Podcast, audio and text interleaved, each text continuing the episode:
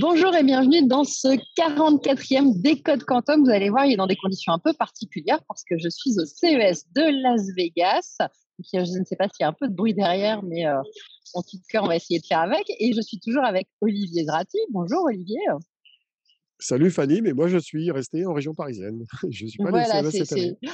Tu ne fais pas de CES, non, tu te dévoues particulièrement et définitivement au quantique. Et euh, bah, justement, on a encore eu une actualité du mois de décembre assez riche malgré les fêtes de fin d'année. Et on va revenir euh, dessus. Et euh, je vous conseille d'attendre la fin parce qu'Olivier vous a gardé une petite pépite.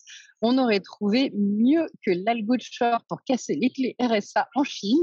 Et on va ah. débunker tout ça ou pas, ou pas. On va débunker tout ça avec Olivier. Euh, et voilà. Alors, on va revenir sur euh, une première chose, c'est euh, la remise du prix Nobel à Alain Aspect, la remise physique. le 10 décembre dernier, il, est allé, il est allé en Suède et il a reçu son prix du, du, roi, des mains du roi de Suède. c'était précédé des, des, Nobel Lectures où les trois prix Nobel ont raconté leur parcours scientifique. C'est ça, Olivier? Oui, exactement. Ça a duré deux heures en tout. Hein. ils avaient à peu près trois quarts d'heure chacun. Et ils ont raconté à la fois leur parcours personnel et leurs découvertes. Et le lien d'ailleurs entre les trois, parce que les, trois qui ont le prix Nobel, Anton Zeilinger, John Clauser et Alain Aspect, l'ont tous les trois eu autour de la thématique de l'intrication. Et ils ont chacun eu des contributions différentes sur le sujet. Et ça permet de comprendre un petit peu l'articulation de l'ensemble. Et il y avait par ailleurs voilà. une émission de télé dont on va vous donner le lien, qui est extrêmement intéressante, qui est assez rare, hein, je pense. C'est une émission de télévision organisée à l'occasion de la remise des prix Nobel. Et là, il y avait, je crois, une dizaine de prix Nobel autour de la table, animés par une journaliste américaine. Et il y a du level, comme on dit. Quoi. il n'y avait pas que les Nobel de physique, il y avait les autres. Plutôt intéressant. Donc voilà, on vous met plusieurs liens à, côté du podcast pour que vous puissiez aller regarder. Hein. Donc il y a la remise officielle, il y a le Nobel lecture d'Alain Aspect, et puis il y a cette fameuse émission de télé. Alors, il y avait aussi euh, Maud Vinet qui faisait une keynote euh, lors de la conférence euh, IEEE, e e, l'International Electronic Device Meeting en Californie au début du mois de décembre, à l'occasion de la publication d'un review paper sur les qubits de silicium. Qu'est-ce que tu peux nous commenter là-dessus, justement, Olivier? Donc, effectivement, Maud intervenait à ce qu'on appelle l'IEDM, c'est une conférence de l'I3E, et il y avait trois, en fait, il y avait trois papiers qui étaient présentés venant du CEA. elle, elle présentait un papier qui s'appelle Enabling Full Fault Tolerant Quantum Computing with Silicon-Based VLSI Technologies. C'était un papier qui était destiné en fait aux spécialistes de la microélectronique pour expliquer ce qu'on allait pouvoir faire avec des qubits silicium. Et deux autres papiers étaient présentés. Il y en a un qui concerne la caractérisation des wafers de chipsets de qubits qui utilisent le fameux Cryo Prober de Bluefors qui est installé au CEA depuis à peu près un an ou deux et qui permet d'accélérer les, tests des, qubits. Et ça, c'est très important parce qu'en fait, le, cycle de production des qubits silicium est relativement lent, hein, comparativement, par exemple, à des qubits euh, supraconducteurs. Et le fait d'avoir un outil de test qui permet d'aller plus vite, ça permet de gagner quelques mois dans le processus.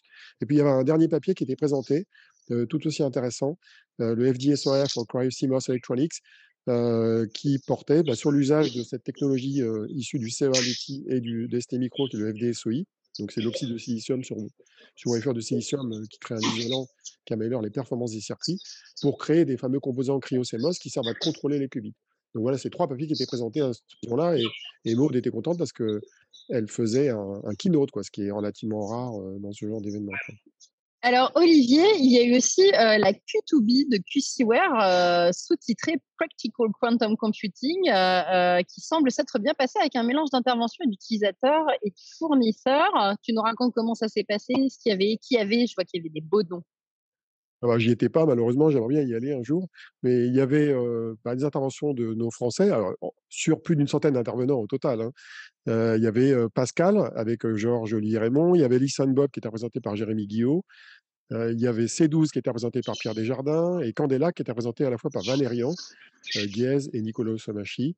Et puis Jordan mmh qu'on ne présente plus, qui est chez QCware, Jean-François Bobier du BCG, Thierry Botter du Et sinon, bah, parmi les grands noms, au-delà des représentants des grosses boîtes et des grosses startups, il y avait les fameux Scott Aronson et John Preskill qui intervenaient. Mais contrairement aux années précédentes, il n'y a pas eu de sortie ou d'annonce particulière. c'est marrant parce que le titre de la conférence Practical Quantum Computing heu, en américain, on dirait que c'est du wishful thinking. C'est-à-dire qu'en fait, c'est la c'est la la volonté de tous les acteurs du marché de de d'expliquer que ça y est, on arrive à faire des choses utiles avec l'ordinateur quantique, heu, ce qui est pas encore démontré, hein, réellement, hein. Je pense que le nombre d'acteurs qui seront capables de démontrer un usage, heu, réellement utile comparativement au calcul classique, va se compter sur les doigts d'à peine un petit bout de main. Peut-être avec Pascal d'ailleurs, je pense, c'est ceux qui sont les plus proches d'y arriver. Mais tous ceux qui font du gate base, heu, pour l'instant, il y en a aucun qui fait des choses utiles, hein, heu, réellement. Donc c'est assez marrant de voir cette espèce de volonté de de de de présenter les choses comme étant, heu, un stade de maturité. D'ailleurs, beaucoup de gens qui prédisaient ce qui allait se passer en 2023 disaient: «Ça y est, 2023, c'est l'année de la maturité et des usages». On va attendre gentiment. Bon, on va on va voir, on va voir. Alors, autre conférence, c'était la conférence, heu, TQCI, heu, Systématique, le 8 décembre. Heu, un séminaire sur le quantique organisé, heu, par, heu, NAFEM Systématique Paris Région et TeraTech, heu, et ça avait lieu à l'ENSTA à Paris, heu, l'ENSTA Paris qui est situé à Palaiseau et des zones géographiques, spécifiques. Pareil, hein, tu nous décris un petit peu c'est qu'est-ce qui s'est passé? Oui, c'était une conférence assez originale par rapport à ce que j'ai déjà vu. Alors TeraTech organise des conférences sur le quantique assez régulièrement, hein. Heu, j'y étais allé au printemps à une d'entre elles qui était pas mal, heu. Alors TQCI, ça veut dire TeraTech Quantum Computing Initiative. TeraTech, c'est une sorte d'association qui fédère les acteurs du marché du du du du calcul à haute puissance. Donc c'est normal qu'ils s'intéressent au calcul quantique et Ouais. là, ils avaient un partenariat avec, heu, NAFEMS et surtout avec Systématique pour mettre en valeur les relations partenariales entre les startups de la région Île-de-France et heu, les utilisateurs ou les industriels en général. Et donc il y avait un mélange d'interventions, heu, de de de projets collaboratifs, de projets dans l'éducation. Alors moi, ce que je je moi, je vais te dire ce que j'ai noté de de marquant, même si, tout était marquant. C'était animé par Sabine, Maire, hein, de de Ouais, HPI, qui était partenaire de l'opération. ouais, du GENSI. alors il y avait Christophe Legrand de Pascal, il y avait, Jean Senelard de Candela qui présentait, une vision globale de de ce qui se passait chez Candela, une présentation aussi de Juliette Ginis de C12 et puis, heu, alors ça m'intéresse plus directement parce que je suis impliqué là-dedans, il y avait une présentation de Grégory Golf accompagné de Théo Péronin d'Alice and Bob, du projet Cryolink, qui est ce projet collaboratif sur l'électronique de contrôle et la cryogénie, heu, qui d'ailleurs avait donné lieu à une présentation dans un panel que j'avais animé à France Quantum, heu heu, que tu avais organisé en juin dernier. Il y avait aussi une présentation d'un projet très intéressant et du quantum, par Davide Bocchetto, qui est responsable de l'enseignement du quantique, et de la recherche à l'ENSTA. Et c'est Mmh un projet qui vise à créer une, une organisation et un lieu de formation sur le quantique, heu, de plus d'ailleurs sur le campus, heu, enfin sur sur le plateau de Saclay. Et heu, il y avait aussi Laurent Guiraud de Colibri TD. Guy Labroue est intervenu pour présenter un petit peu l'état des lieux du plan quantique national. Et puis moi-même, à la fin, en clôture, j'ai eu la chance de pouvoir y présenter la Quantum Energy Initiative pendant à peu près une demi-heure, heu, grâce au slot qui m'avait été donné un petit peu au dernier moment et ça m'a permis de, bah, d'expliquer un peu les tenants aboutissants et de répondre aux questions de l'audience là-dessus.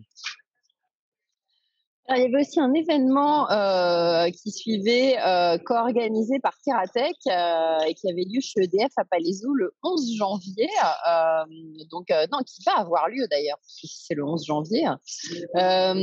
Tu vas y intervenir aussi de nouveau? Oui, alors bon, il y a des interventions assez variées, hein. Il va y avoir des interventions de Jacques-Charles Lafaucrière de la DAM, du CEA. Il y a des interventions, c'est original d'ailleurs d'IBM, Microsoft et Amazon, et même de Scott Packin du Los Alamos, National Lab du département de l'énergie.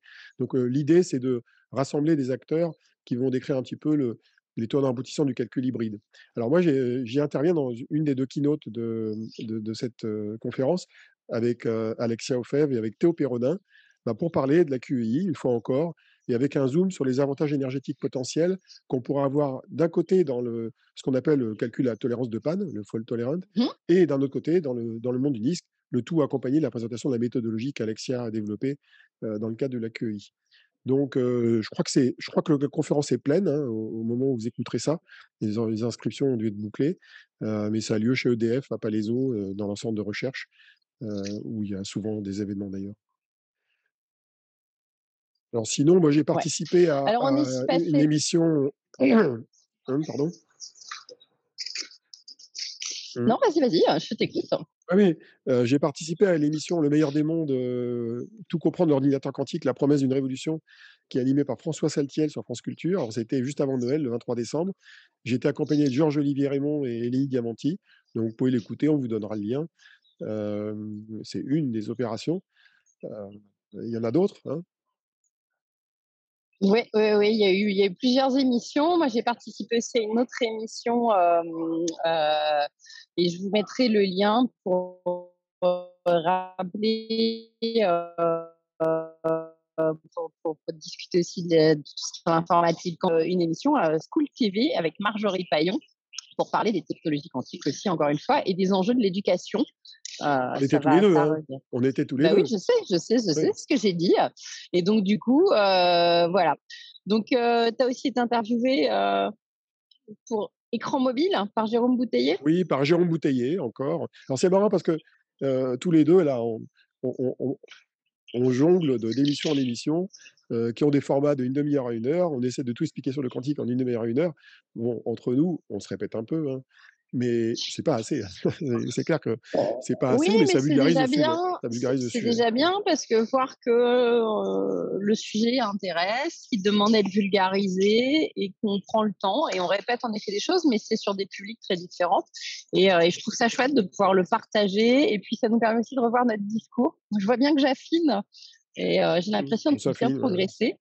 Donc voilà, d'ailleurs, on m'a dit sur le CES, j'ai rencontré une jeune femme, heu, nant qui je crois qu'il de nantaise, qui est une application, heu, pour les les femmes en difficulté, qui m'a dit: «Je dis tout le temps à Olivier que je comprends rien quand il explique, mais tu pourras lui dire que là, quand tu m'as expliqué, j'ai compris».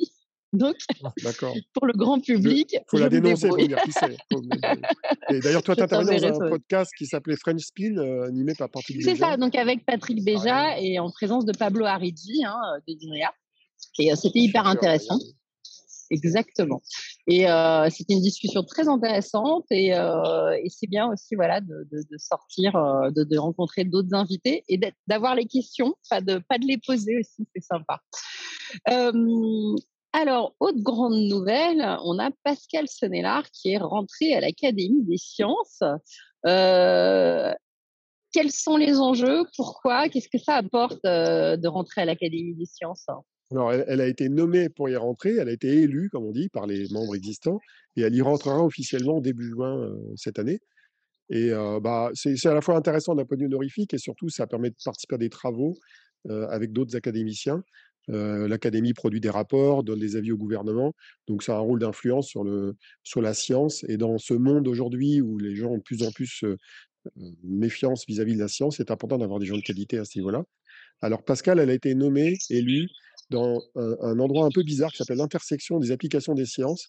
Elle est pas dans la section physique où la plupart de ses collègues se trouvent et la raison, je pense, elle est simple, elle est liée au fait que Pascale est à la fois une grande chercheuse, hein, au C2N, au CNRS, mais qu'en même temps, elle est cofondatrice de Candela. Heu, elle est proche des cas d'usage potentiellement et donc heu, ça l'a mise dans cette, heu, catégorie qui était un petit peu entre 2 eaux, qui est, en gros une catégorie, généraliste en fait, dans l'Académie ouais. Oui, puis c'est mais mais du coup, ça ça la positionne bien et c'est pas inintéressant, en tout cas, même Oui, tout si, à fait, tout à fait. heu, c'est un rôle, un intéressant dans dans ce contexte-là. Alors, heu, c'est un rôle qui est concomitant avec l'Académie des technologies, qui est un peu, heu, équivalente à l'Académie des sciences, qui est plus récente, qui joue plus sur le les technologies, on va dire les choses plus matures et plus proches du marché.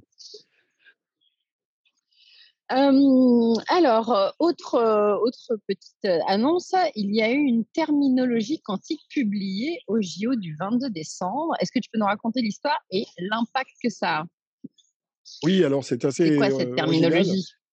C'est une terminologie d'une trentaine de termes qui portent sur la physique quantique et les technologies quantiques. Alors ça porte sur les communications quantiques et l'ordinateur quantique, principalement. Elle a été publiée au Journal officiel. C'est un décret du service du Premier ministre et c'est censé influencer l'usage du vocabulaire du quantique dans les textes officiels, par exemple dans les appels d'offres, dans les textes de normalisation, dans les programmes et plans du gouvernement.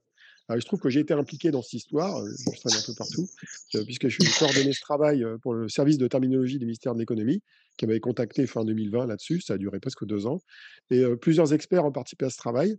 Un certain Alain Aspect, qui est devenu prix Nobel entre-temps, Philippe Grangier et heu, Alexia Ofève, qu'on ne présente plus et aussi des experts plutôt côté informatique, comme Jean-Marie Chauvet, qui est le fondateur de Neuron Data il y a, près de 40 ans, et Eric Mahé, un ancien de Sun Microsystems.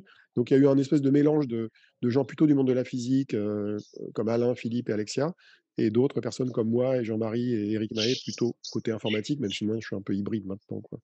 Donc voilà, c'était une expérience intéressante. Euh, c'était pas facile. Hein. Euh, parfois les physiciens n'étaient pas d'accord entre eux, les physiciens informaticiens sont pas toujours d'accord entre eux, et mettre tout ce monde d'accord, c'était pas trivial.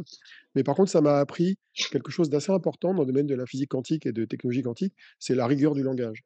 Chaque mot veut dire quelque chose de précis. On ne peut pas utiliser les mots n'importe comment, et ça m'a obligé à être, je dirais, plus ciselé dans la compréhension d'un certain nombre de termes utilisés en physique et en informatique quantique. Le genre de choses où moi, à chaque fois, je me fais enguirlander parce que j'ai tendance à, à faire des amalgames. Mais c'est comme ça qu'on vulgarise aussi. Parfois, il faut, il faut savoir remanier un peu les mots pour, euh, pour rendre ça euh, digeste. Alors, euh, dans les autres annonces, on a la création d'une nouvelle start-up liée au quantique en France. Alors, comment est-ce qu'on prononce ça? IQT oui, je crois, je crois, oui, IQT Diamond.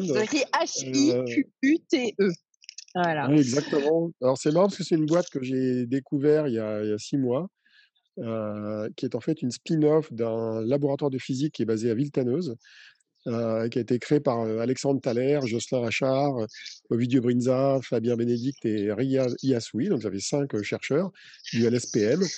Ils ont déposé les statuts de leur boîte le 20 décembre 2022. Alors quel est l'objet de leur activité? C'est de produire des plaques de diamants qui contiennent des cavités et qui vont être principalement exploités pour des capteurs quantiques.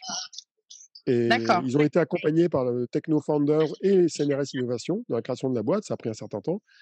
Et euh, bah, c'est pas, pas inintéressant parce que ça va renforcer une filière dont on parle peu dans nos podcasts et dans l'actualité, qui est la filière des, des, NV Center en France, qui comprend quelques startups comme Veinvam à Lorient, Chip Iron à Paris, ainsi que le laboratoire de Jean-François Roch euh, à l'ES Saclay, qui est aussi chez TRT euh, de Thales, euh, sans compter les équipes de Anaïs Dréau et Vincent Jacques euh, au LIRM à, Montpellier. Non, je ne suis pas sûr que ce soit le laboratoire Chalcourt à Montpellier. Et, et, donc, c'est intéressant. Donc, ça permet de. de c'est ce qu'on appelle les technologies habilitantes, puisque c'est la fabrication du composant qui est après utilisé par les chercheurs ou les entrepreneurs. Alors, on va parler du quantique au CES parce que j'y suis quand même, donc autant faire un petit récap. Et ça tombe bien puisque ce matin, j'intervenais sur BFM Business euh, et j'ai fait euh, justement une petite analyse du vrai et du faux quantique sur le salon. Euh, il s'avère que donc j'ai détecté qu'il y avait huit entreprises qui donnaient, qui, qui, se disaient quantiques sur le salon. Euh, mais en fait, bah, il y en a que la moitié qui font vraiment du quantique. Les autres, c'est du quantum washing. Donc, euh, ça va de euh, la réduction de consommation d'énergie avec Quantum Motors Corporation, Quantum Music Co. Ltd, qui a priori réunit des milieux de la musique différentes et créatives. Donc, je pense qu'il va intriquer les, les communautés musicales. Il y a Quantum Cat. Alors eux, ils nettoient, ils purifient l'air euh, des mauvais, euh, des mauvais gaz. Euh, et, voilà, ils ont un procédé qui avait l'air assez complexe et tout, mais qui n'a rien de quantique du tout. Et puis, et puis voilà. Hein. donc les autres après, donc on en a quand même. Donc on avait Quantum Sim Plus, qui est une boîte coréenne. Eux, ils font vraiment du software pour simuler la communication quantique, en fait, hein, un peu en, en WYSIWYG, on va dire, euh, de façon facile. Il y a Quix Quantum qui est a priori une start-up allemande euh, qui, sort de l'agence euh, de l'aérospatiale allemande, qui fait un petit peu un équivalent de, de, Candela, qui fait un processeur quantique photonique, plug and play. Donc, euh, à creuser, Olivier, un sujet pour toi, parce qu'a priori, tu ne la connais pas, celle-là. je suis contente. Euh, je ne sais pas si c'est pas celle qui s'appelait là, qui est cofinancée par Cantonation. Alors là, il l'appelle QX, euh, QUX Quantum. Peut-être qu'elle a changé de nom, puisqu'il y a le X qui serait passé derrière. On va savoir, mais ça se peut. Hein, possible, Et puis, bien évidemment, il y avait euh, IQM, euh, nos Finlandais, avec, qui, qui, qui, ont levé beaucoup de millions, hein, mais qui, qui ont donc un stand. voilà. Et donc, on voit que moi, c'est moite-moite. Et puis après, il y a une start-up des, des, capteurs quantiques, hein, qui est avec la région Aquitaine, emmené par Philippe Métayer, c'est Glophotonics. Et eux, ils ont un petit capteur qui permet de créer une horloge quantique très précise qui permettrait de se géolocaliser sans, sans satellite. C'est pas mal.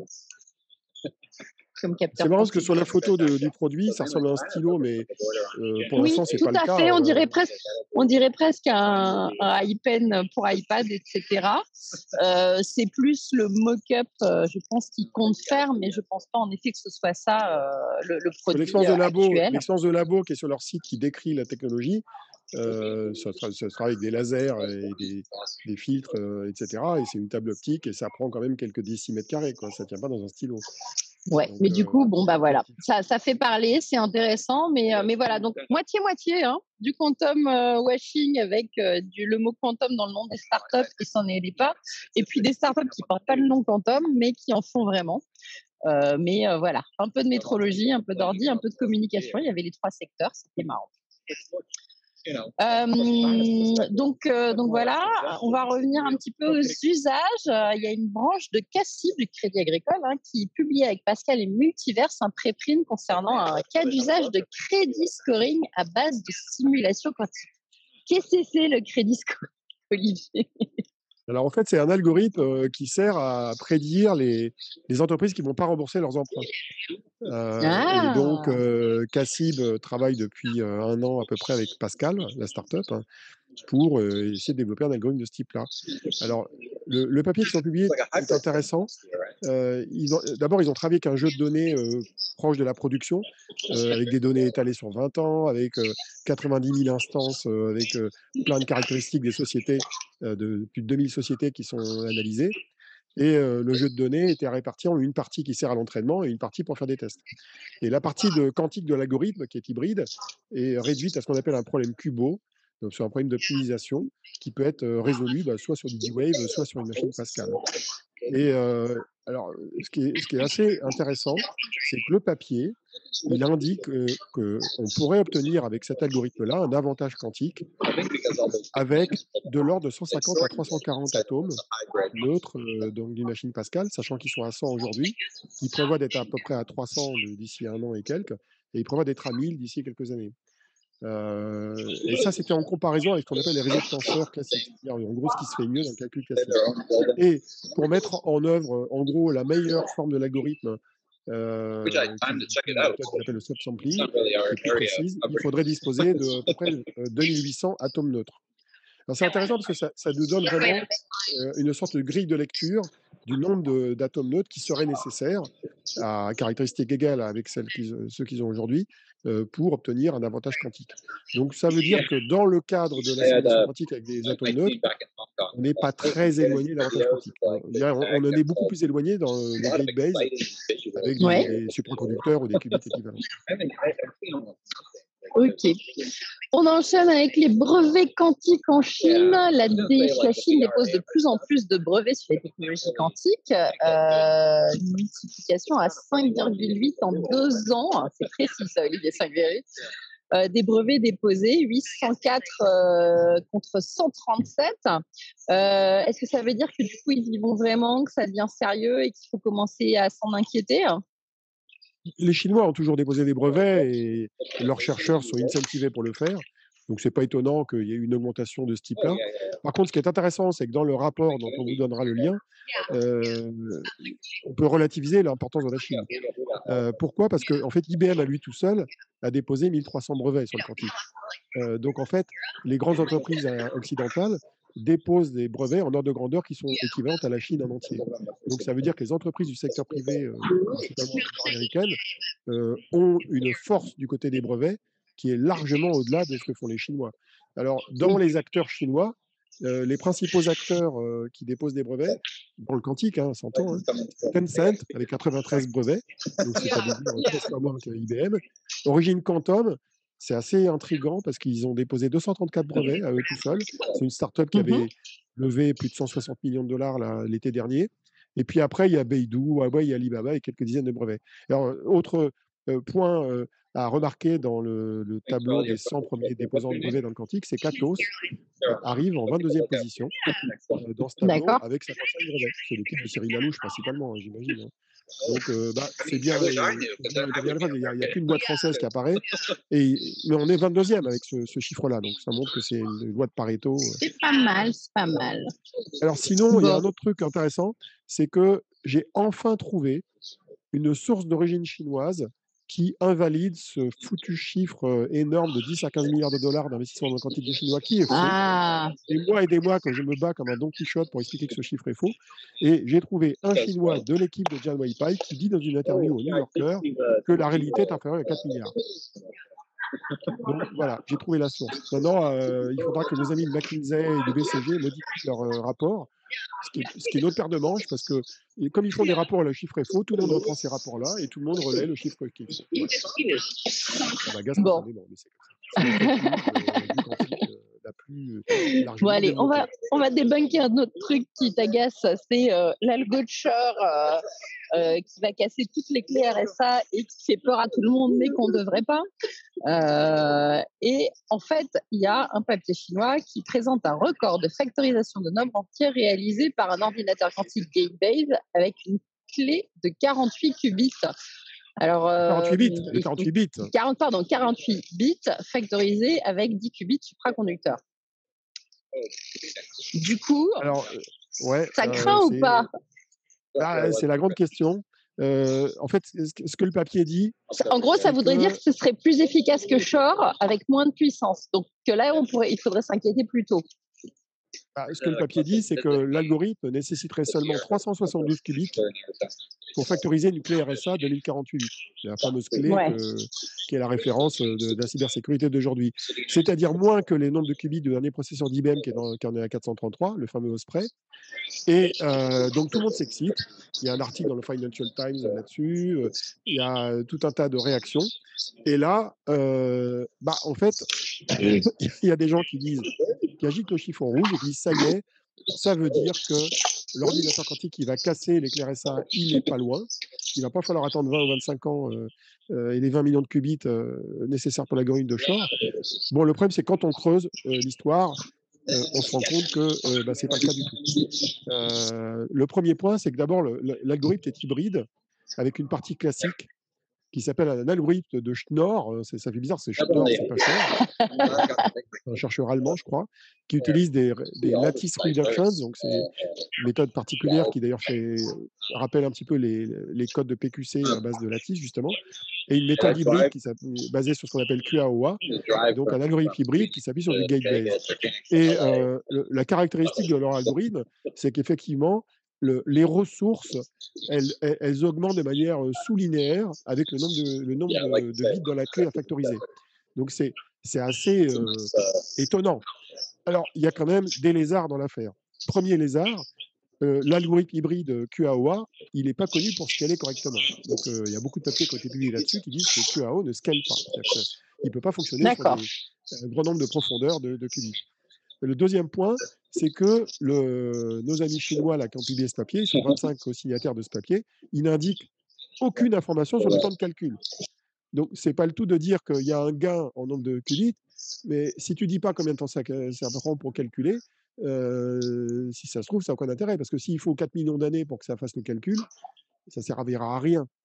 Euh, et puis, il y a un troisième point que j'ai remarqué, d'ailleurs que personne n'a relevé, ça m'étonne, c'est que euh, les, les, oh, qubits les fameux 372 qubits qui sont censés faire ce calcul, ils sont censés exécuter un calcul qui euh, fait tourner jusqu'à 1490 séries de portes quantiques, ce qu'on appelle les gate cycles. Et mmh ces séries de portes quantiques, pour pouvoir les exécuter, bah, il faudra avoir des, qubits avec des fidélités qui permettent de tenir leur coup sur cette durée. C'est-à-dire qu'il faut non seulement exécuter près de 1500 cycles de portes, mais il faut exécuter à peu près la moitié de 372 portes en même temps ça veut dire qu'on est à plusieurs centaines de milliers de portes à exécuter. Et la conséquence de ça, c'est que pour que ces qubits puissent fonctionner, il faudrait qu'ils aient une fidélité qui est de l'ordre, avec un taux d'erreur que de l'ordre de 10.6, à peu près 10.7. Eh bien, pour faire ça, il faudrait la correction d'erreur, il faudrait donc des qubits logiques avec plein de qubits physiques dedans, et à la fin, on se retrouverait avec des centaines de milliers de qubits physiques. Donc les 372 qubits, qui sont présentés dans le papier, c'est une, une foutaise, c'est pas possible. C'est pas possible. Et dans l'absolu, et dans le futur. C'est-à-dire que même dans le futur, on aura besoin de correction d'erreur parce que faire des qubits qui nativement ont un taux d'erreur de 10 puissance 6, c'est a priori impossible. Et donc, on sera obligé de faire la correction d'erreur. Donc, en gros, euh, non. Et alors, il y, en a un qui, qui, qui s'est bien énervé, c'est le fameux Scott Aronson, donc euh, ah. spécialisé dans les algorithmes aux États-Unis, qui est à l'Université du Texas maintenant. Eh bien, Scott Aronson, il a écrit un papier en disant No, just no. en disant on s'en calme, euh, ça ne marchera pas. Way. Voilà, exactement. Donc, il faut se calmer, même si je mets ma main à couper que ce papier va être utilisé à tort et à travers pour faire croire que ça y est, il faut se dépêcher, il faut déployer la PQC plus vite que ce qui était prévu. la menace est plus proche. Non, la réalité, c'est que la menace est toujours aussi lointaine et très lointaine. Donc, nos stress, nos données sont encore sécurisées. on, peut, on peut se concentrer sur un petit peu de post-quantique, de prévention sur les dossiers qui craignent vraiment. Euh, bah, écoute, Olivier, on a fait le tour de ce Quantum 44 euh, et, euh, et euh, tout ça avec 10 000 km, un téléphone, un Wi-Fi d'une salle de presse. Et alors, attends, je vous montre quand même, parce que c'est c'est pour la petite blague. Bah, c'est surtout qu'on est dans la salle de déj, ils sont tous avec leur boîte, leur petite boîte en train de déjeuner. Donc, donc voilà, mais on a réussi à la faire. Euh, bien. Merci, on est reparti pour une année et, euh, et on se retrouve dans quelques semaines pour, pour, le prochain, le 45e Quantum et très bientôt à nouveau des codes Quantum. Mmh. Et d'ici là, portez-vous bien.